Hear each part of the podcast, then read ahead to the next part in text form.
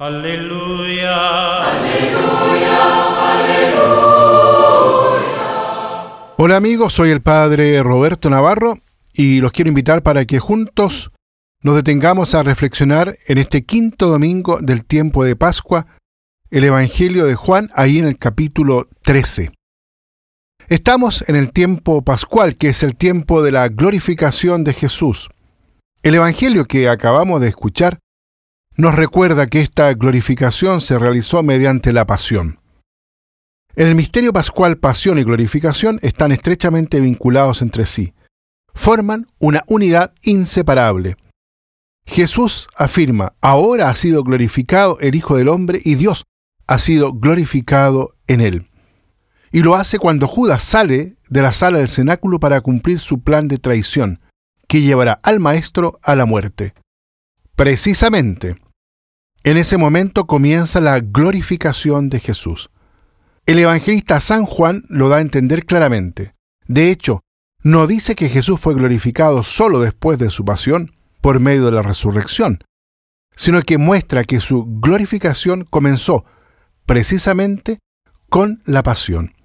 En ella, Jesús manifiesta su gloria, que es gloria del amor, que entrega toda su persona, él amó al Padre cumpliendo su voluntad hasta el final, con una entrega perfecta. Amó a la humanidad, dando su vida por nosotros. Así ya en su pasión es glorificado, y Dios es glorificado en él. Pero la pasión como expresión realísima y profunda de su amor es sólo un inicio. Por esto Jesús afirma que su glorificación también será futura, como lo dice ahí en el versículo 32. Después, el Señor, en el momento de anunciar que deja este mundo, casi como testamento da a sus discípulos un mandamiento para continuar de modo nuevo su presencia en medio de ellos. Os doy un mandamiento nuevo, que os améis los unos a los otros, como yo os he amado. Así, amaos también vosotros los unos a los otros, nos dice ahí en el versículo 34. Si nos amamos los unos a los otros, Jesús sigue estando presente entre nosotros y sigue siendo glorificado en el mundo. Jesús habla aquí de un mandamiento nuevo. ¿Qué es lo nuevo? ¿Cuál es la novedad? En el Antiguo Testamento Dios ya había dado el mandato del amor, pero ahora este mandamiento es nuevo porque Jesús añade algo muy importante. Como yo os he amado, así amaos también vosotros los unos a los otros.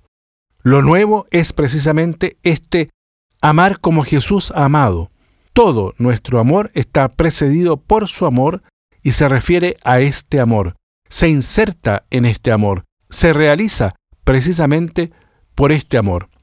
El Antiguo Testamento no presenta ningún modelo de amor, sino que formulaba solamente el mandamiento del amor. Jesús, en cambio, se presenta a sí mismo como modelo y como fuente de amor. Se trata de un amor sin límites, universal, capaz de transformar también todas las circunstancias negativas y todos los obstáculos en ocasiones para progresar, crecer, madurar en este amor. Al darnos el mandamiento nuevo, Jesús nos pide vivir su mismo amor, vivir de su mismo amor, que es el signo verdaderamente creíble, elocuente y eficaz para anunciar al mundo la venida del reino de Dios. Obviamente, solo con nuestras fuerzas somos débiles y limitados. En nosotros permanece siempre una resistencia al amor y en nuestra existencia, sabemos, hay muchas dificultades que provocan divisiones, resentimientos y rencores. Sin embargo, el Señor nos ha prometido estar presente en nuestras vidas, haciéndonos capaces de este amor generoso y total que sabe vencer todos los obstáculos, también aquellos que radican en nuestro corazón. Si estamos unidos a Cristo, podemos amar verdaderamente de este modo, amar a los demás, como Jesús nos ha amado, solo es posible con la fuerza que se nos comunica en la relación con Él, especialmente en la Eucaristía, en la que se hace presente de modo real su sacrificio de amor, que genera amor.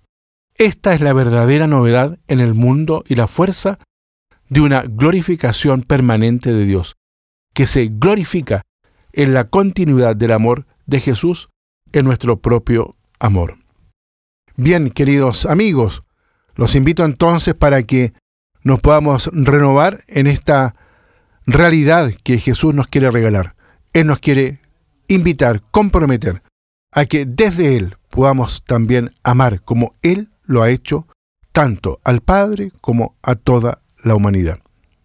Que Dios los bendiga a todos y a cada uno. Aleluya. Aleluya.